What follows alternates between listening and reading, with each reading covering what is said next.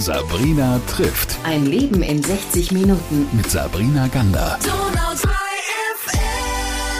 Ich freue mich sehr, dass wir heute über dich sprechen, lieber Andi, und aber auch deine Passion. Es gibt mittlerweile einen tollen Film über Andi Reiner. Und was wir heute versuchen, ist etwas, was ja eigentlich nur zu sehen ist, also Fotografie ins Radio zu bringen. Mal gucken, ob uns das so richtig gelingt. Andi Reiner auf jeden Fall ist bei mir. Schön, dass du hier bist. Passt schon, danke. Passt schon ist gut. Du hast eine besondere Lebensgeschichte, die unter anderem Joe Müller dazu veranlasst hat, einen Film über dich zu machen. Wenn du dir den Film anschaust, ein Dokumentarfilm über dich, was hat der mit dir gemacht? Hast du dir da nochmal überlegt, was habe ich eigentlich alles erlebt oder? Ähm, nee, ich habe eher ein bisschen Bammel gehabt, was habe ich vor zwei Jahren geschwätzt, weißt? Also, es ging ja über zwei Jahre und ich wusste ja nicht mehr, was ich für einen Scheiß ich rausgeschwätzt habe vor zwei Jahren. Und dann, als ich den Film das erste Mal gesehen habe, dann, ähm, ja, war schon ein bisschen, also eher sprachlos und dann habe ich mir auch in so Kleinigkeiten aufgehalten irgendwie, aber das ist überhaupt nicht wichtig gewesen. Und dann habe ich den Film gekriegt und habe, glaube ich, ein Wochenende fünfmal erguckt. Ich musste ihn fünfmal sehen, damit ich, dass ich wusste, ja, das bin ich. Mhm. Das ist schon mal eine andere Erfahrung auch nochmal, sich da wahrscheinlich zu sehen und auch zuzuhören. Ja, klar. Also mein Zuhörer ist eine, aber auch, ja, wie ich mit den Leuten umgehe oder wie ich agiere und ja, einfach mal denke. Und das war schon mal spannend, das zum Sehen. Aber auch wie ein Regisseur und ein anderer Mensch mit einer Linse vor einem Auge dich sieht, oder? Und dich erzählt. Ja klar, ich meine, das hat ja wie bei meiner Arbeit auch natürlich viel mit Vertrauen zum tun. Und weil letztendlich habe ich auch ein Stück weit Hose runtergelassen, noch ein bisschen mehr, wie, wie eigentlich sonst schon bekannt war. Und sie hätten mich auf jeden Fall nicht enttäuscht oder vorgeführt oder. Ja, und ganz im Gegenteil, der Film wurde ja jetzt ausgezeichnet. Darfst vielleicht mal kurz erwähnen, wo er lief und was es für einen Preis gab? Ja, mir haben eingereicht, äh, also so Filmfestspiele Bibrach, die haben abgelehnt. Ravensbrück konnte man da nicht hin, weil, äh, weil Hof uns genommen hat. Also wir waren in Hof bei den Filmtage, sind dann da hochgefahren und äh, eher ohne Erwartungshaltung. Ja, und dann gewinnt dieser Film über den Typ da aus Galmutshöfer, gewinnt der erste Preis. Und das war eigentlich schon äh, sehr bewegend, wo dieser Name Schattenkind fiel, da habe ich echt angefangen zum Heilen. Echt, das geweint. Ja, ja. Was bedeutet denn Schattenkind? Was ist das für ein Ausdruck für dich? Was steht dahinter? Da muss ich jetzt so ein bisschen zurückgehen in meine ja, Kindheit, Jugend. Ich war ja das dritte Kind, also der Jüngste und ich glaube, wir hatten mal einfach nicht mehr wollen. Also ich war nicht mehr geplant oder weil mein Vater da ein Geschäft äh, aufgemacht, war viel unterwegs und war halt das eher äh, im Vordergrund und also meine Mutter hat mich zum Beispiel gar nicht mehr gestillt und es war auch immer, immer eher egal, was ich gemacht habe und ich stand halt immer irgendwie so im Schatten von meinen Geschwistern. Und das war ihm jetzt als Kind jetzt so bewusst, aber man spürt schon irgendwie, ja, da, dass halt irgendwas jetzt nicht so ist wie, wie, wie bei André. Also ich habe ja auch Freunde gehabt und da war es halt völlig anders. Und dann habe ich mich halt immer irgendwie in den Vordergrund gestellt mit irgendwas auch immer und, und nur damit ich Aufmerksamkeit gekriegt habe. Aber Schrei nach Liebe, oder? ja, Oder was ist es? oder gut, zum Beispiel, ich, wollte mir mit meinen Eltern Eis essen gegangen. Dann hat mir mein Vater 50 Mark gegeben, damals noch. Und dann bin ich in Wangen in, diese, in so eine Kneipe rein, die haben so eine Eisbox gehabt und dann habe ich da halt ein Eis gekauft um, um einen Mark und habe mit 50 Mark gezahlt und mein Vater war abends dann in der Wirtschaft und dem haben sie das erzählt, dass ich da mit 50 Mark reingekommen bin, so als Achtjähriger. Und dann gab es dann auch daheim Terror. Aber er hat es dir ja gegeben. Ja, schon, Mhm. weißt also, Mhm. Okay, ähm, verstehe schon. ja. Dein Vater ist ja früh gestorben, ne? Also der ist ja, als du 15 warst, gestorben. Ja, der war 47 im Herzschlag im, in, im Allgäu. Da hat man so ein, so ein Ferienhaus und da ist er quasi ja, dort umgefallen. Es gibt überhaupt, finde ich, wenn man so deine Biografie anschaut, ähm, viele Punkte, wo man sich fragt, wie erträgt man das so als Kind? Auch deine Mama ist relativ früh gestorben, bis 68 geboren, sie ist 89 gegangen, freiwillig von dieser Welt. Was hat es mit dir gemacht, dass du deine Eltern auch so früh verloren hast? Naja, man, ich sag's immer so, zum, zum Selbstschutz oder einfach entwickelt man neue Strategien, ja, wie man damit umgeht. Also wichtig war natürlich immer diese Außer, Außerwirkung, einfach, dass man sich jetzt angreifbar macht und so. Und dementsprechend bin dann auch, war ja unterwegs. Also ich sag's immer, ich war früher kein Guter. Und haben auch viel Leid äh, andere auch. Und aber das war irgendwie so so ein Selbstschutz, weil da da spielen eigentlich viele Faktoren eine Rolle. Verlustängste, dann Enttäuschungen und, und immer diese Ängste, was ist, wenn ich jetzt heimkomme. Also es war ja immer wieder so eine Etappe, kommst heim, findest deine Mutter irgendwie. Mhm. Und das, ähm, das war halt einfach eine Scheißzeit. Und dann war es letztendlich 89, äh, ging sie einen Tag vor meinem Geburtstag, äh, hat sich da ein, ein Köppinger da unter vor den Zug gelegt. Und ich muss sagen, das, das war dann eher wie so Befreiung. Weil dann habe ich gewusst, jetzt wo ich dran bin.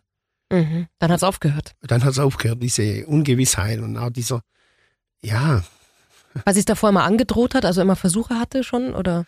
nee, das kam immer aus dem heiteren Himmel. Mhm. Ich habe halt dann immer gesagt, ey, brauch die und, und mach das nie mehr und immer, ja, mach's nicht mehr. Mhm. Also immer auch vom eigenen angelogen zu werden. Mhm. Ja, das, ja, und so hat sich das dann immer irgendwie durchzogen. Bis ich dann gemeint habe, ich muss mal heiraten und das ging dann auch in Toast. Und da kam dann alles wieder hoch. Also es hat sich auch gefühlt wie früher. Man sagt ja übrigens, wenn man eine Beziehung hat, dann sitzen da sechs Menschen am Tisch. Die Ach zwei so, ja. Partner und jeweils die zwei Eltern. Das weiß ich jetzt nicht. Also ich, ich habe das auch alles verdrängt, diese Therapie und diese Gespräche so mit sechs äh, Typ am Tisch und äh, innerer Garten. Nee, auf jeden Fall, mir war klar, ich muss jetzt was ändern, weil ich wollte ja leben irgendwie. Also ich, Ja. ich wollte es auch in den Griff kriegen und ähm, Was hast du geändert dann? naja, ich habe mir dann, ich war dann hier durch Beziehungen äh, in Ulm im Grünen Haus oder wie das heißt und hatte da so, ja, Stunde Gespräch. Und dann kam ich raus und dann konnte ich wieder atmen, aber wenn ich dann wieder daheim war, dann war wieder alles gleich. Und dann habe ich beim zweiten Mal, dann habe ich quasi geschwindelt und habe gesagt, ja, ich, ich, ich tu mir jetzt was an. Weil früher war das immer so, da hast du immer irgendwie was antun müssen, damit du Hilfe gekriegt hast. Und so habe ich gedacht, dass das heute auch noch ist. Aber da läufst du ja heute rein auf der Safranburg, läufst rein wie zum Zahnarzt. Hallo. So, zack, und dann war ich da drin und dann ging hinter die Glastür zu, gleich in die geschlossene. Und dann ging das quasi diese Reise los. Was kam denn dann nach, nach dieser Reise, nach dieser therapeutischen Reise, nenne ich es jetzt mal? Also nach dieser Reise kam erstmal arbeitslos, Hartz IV. Dann haben sich natürlich Leute von mir abgewendet, weil psychisch krank, das ist halt immer noch ein ganz besonderes äh, Stigma. Macht die Leute eigentlich auch irgendwie Angst wahrscheinlich. Aber auch, wenn du dann zwei Jahre nur mit Leuten zusammen bist, die einfach auch Probleme haben. Und bei mir war ja die Diagnose, und ich glaube, das war auch für mich wichtig, eine Diagnose zu haben. Äh, Das war die posttraumatische Belastungsstörung. Und diese Klinik da im, im Schwarzwald, das war schon hardcore. Also da waren jetzt weniger depressive Menschen, sondern eher so, ja, wie soll ich sagen, Borderliner und Frauen, wo misshandelt worden sind. Also eher, sagen wir mal, so die, Schweren Kaliber. ja, du siehst, wie die Leute agieren. Also es sind ja ganz normale Leute äh, und du siehst eher mal hinter die Kulisse. Und das habe ich mir da irgendwie angeeignet, so einfach den Mensch zu sehen. Also jetzt nicht bloß so seine Hülle, sondern hinter die Fassade zum Gucken. Und dann durfte ich ja dann irgendwann mal umschulen. Ähm, und ich hätte damals echt alles gemacht. Einfach, dass ich wieder in dieses soziale äh, Gefüge hineinkomme, in der Gesellschaft wieder anerkannt war. Weil ich habe in, in einem katholischen Dorf gewohnt und äh, ich hab's, ähm, also ich war evangelisch, dann geschieden, ein Kind kommt äh, und ich schaff nichts und so. Das schreckt so Katholiker schon ziemlich ab, muss ich sagen. Auf jeden Fall habe ich dann da wieder Fuß gefasst und wollte alles tun und dann durfte ich umschulen zum Fotograf, weil ich habe damals gesagt, Fotograf ist cool. Das sind coole Typen und so. So bin ich dann quasi nach Biberach gekommen. Hab aber schnell gemerkt, dass das ja auch wieder, also sagen wir mal, die klassische Studiofotografie, Porträtfotografie, das ist ja eher, also wenn man mal ehrlich ist, ähm, da wird auch gewisse Scheinwälder wieder bedient. Ja? Also Mhm. da, da wird wieder äh, die Fassade, die, die wird noch aufgehübscht und sonst was und dahinter sieht es ganz anders aus. Und das habe ich eigentlich relativ schnell immer gemerkt bei den Leuten, die da, waren. Und dann hat sich bei mir so ein bisschen in eine andere Richtung, also eher in das Soziale, einfach, ähm, einfach mit Menschen, wo jetzt, jetzt so, äh, so eine Lobby hin und wo so ein bisschen, äh, ja, ich nenne es jetzt einfach Randgruppe. Und da habe ich mich nachher auch wohl gefühlt, weil ich habe sie verstanden. Also, ich, ich sage ich sag ja immer, ich habe diesen Stempel ja auf der Stirn gehabt, ja. Äh, Klapse oder Psychiatrie und, und, und man hat mich nicht mehr wollen. Und das ist halt, und, und so habe ich angefangen und mache das jetzt schon seit, was ich jetzt, 15 Jahren. Wen hast du dann fotografiert? Also was waren dann die ersten Menschen, bei denen du gemerkt hast, da bin ich jetzt auf der richtigen Spur? Ich habe mich dann selbstständig gemacht und klar, muss diesen Mainstream natürlich bedienen und ähm, Hochzeiten, Porträts und, und, und äh, äh, Gut, das eine ist das Finanzielle. Und was ja, ist die Poesie? genau, das ist das Finanzielle.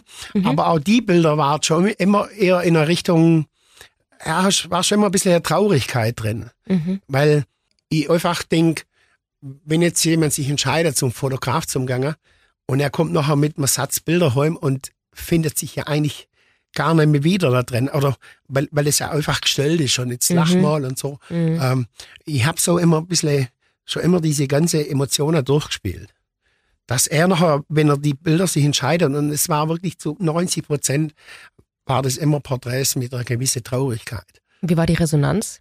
Ja, also der Lade brummte. Ja. Welche Projekte sind es denn jetzt, die dich ausmachen als Fotograf? Also ich glaube, das sind die Projekte, wo andere nie machen würden. Ich suche halt, oder ich mache halt immer Dinge, wo, wo der jetzt so, zum Beispiel, ich war, glaube der erste Fotograf, wo hergegangen ist in ein Projekt mit Menschen mit Behinderung oder mit geistiger Behinderung, die haben sich gegenseitig porträtiert, weil ich, weil ich mir eingestanden habe, ich bringe solche Bilder gar nicht nach, weil das muss ja dann immer Freunde sein, wo da sich gegenübergestellt äh, äh, oder gegenseitig fotografiert haben. Und das hat funktioniert.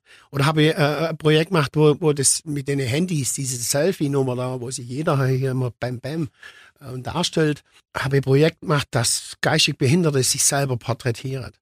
Und da sind Bilder rauskommen, wo selbst irgendwelche äh, Betreuer oder gesagt haben, so kenne ich den gar nicht. Ja, wo ich dann dachte, na, hätten wir aber mal Gedanken machen. Also sie sind das aus sich raus und oder jetzt auch die mit den äh, Verstorbenen, diese Sargbeigabe, das aber das sind jetzt, ich sage mal, Projekte, die, die, die denke ich mir jetzt nicht daheim an meinem Küchentisch aus. Das, entweder fliegt es mir zu oder ich werde darauf aufmerksam gemacht oder ich, ich erkenne was oder sehe was, wo ich denke, da ist Handlungsbedarf oder da ist Bedarf da, dass man mhm. da was drüber macht. Ähm, und es hat sich äh, immer so Stück für Stück äh, hat sich das summiert und ja, und jetzt sitze ich bei dir. ja, aber das, das ist ja das Schöne, finde ich, an einem Lebensweg, dass man ihn auch immer ein bisschen selbst beeinflussen kann und dass es immer wieder überraschende Wendungen gibt. Also die, die kommen ja auch. Und wie du sagst, heute sitzt jetzt da bei mir, hättest du damals noch nicht gedacht, als du für 50 Mark dein Eis gekauft hättest, dass der Lebensweg sich so entwickelt. Das ist ja eh klar. Aber wenn du heute so deine Fotografien anschaust und aber auch die Menschenbegegnungen, weil ich finde, das gehört ja dazu als Fotograf. Du begegnest den Menschen ja nochmal auf eine ganz andere Art und Weise. Für was bist du heute dankbar in deinem Leben? Ich, ich bin dankbar, dass ich das halt machen darf, was ich, oder dass man mich auch, ich sage jetzt einfach mal, dass man mich auf das reduziert, was ich mache und dass man das anerkennt. Auf das bin ich schon ein bisschen stolz, weil ich bin jahrelang belächelt immer ah, der mit seiner Behinderte und immer diese Traurigkeit und die düstere Bilder und sonst was. Ja, aber wenn das äh, immer alles so ein Scheiß ist, warum sage immer, wieso macht man dann einen Film über mich? Also, oder weiß nicht, wie ich sagen soll, aber da bin ich schon ein bisschen stolz drauf, dass ich da auch wirklich mir treu bliebe bin und es durchzogen habe. Also und bin jetzt nicht immer so rumgesprungen, was jetzt gerade trendy ist oder so. Gerade eben haben wir wieder so einen ganz speziellen Filter im Internet, wo alle gleiche Bilder machen und hauen den gleichen Filter drüber. Und da bin ich stolz, dass ich da dazugehöre. Mhm. Weißt? Dass du dir treu geblieben bist. Da. Genau und den Menschen nahe rückst. Was machen denn diese Menschenbegegnungen mit dir? Ich sage immer, so ein Foto ist ja 125 Sekunden, ja. Aber das Drumherum, die Gerüche, die Stimme, die, die Atmosphäre und so, oder auch, auch die Thematik, das sind also eine Sachen, die machen mit mir auch was. Aber ich bin Gott froh, dass es Zeit immer noch was mit mir macht, dass es mich berührt. Weil wenn, wenn das mal ist, wenn das bei mir so eine Routine wird, dass ich jetzt irgendwo reinlaufe und zack, so, nur weil ich jetzt einen Blick dafür habe. Ich hocke da erstmal zwei Stunden rein und unterhalte mich Leute. Und ich ziehe mir das auch rein, weil das will ich nachher auch in mein Foto einfließen lassen, weil ich möchte ja den Leuten gerecht werden. So. Und wenn ich das mal nicht mehr hab, dann höre ich auf. Also dann mache ich wieder Hochzeiten. Andi, bitte nicht. nicht, dass man dich nicht als Hochzeitsfotograf haben möchte, aber wenn man deine Fotos mal gesehen hat, dann denkt man sich, nee, hör nicht auf damit. Ich finde es wunderschön, dass du darüber so ehrlich sprichst, auch über dich. Und ich freue mich, wenn jetzt ganz viele Menschen sagen, ich will es wissen, wie diese Fotos aussehen. Sichtlichmensch.de. Ich möchte wissen, wie sich dieser Mensch auch anfühlt, wenn ich ihn anschaue. Dann empfehle ich den Dokumentarfilm Schattenkind. Und ich äh, freue mich einfach auf die neuen Projekte und Ideen, die da auf dich zukommen und von denen wir ja dann profitieren, weil wir deine Werke sehen dürfen. Andi Reiner war heute bei mir. Vielen Dank dafür. Muss ich nur was sagen?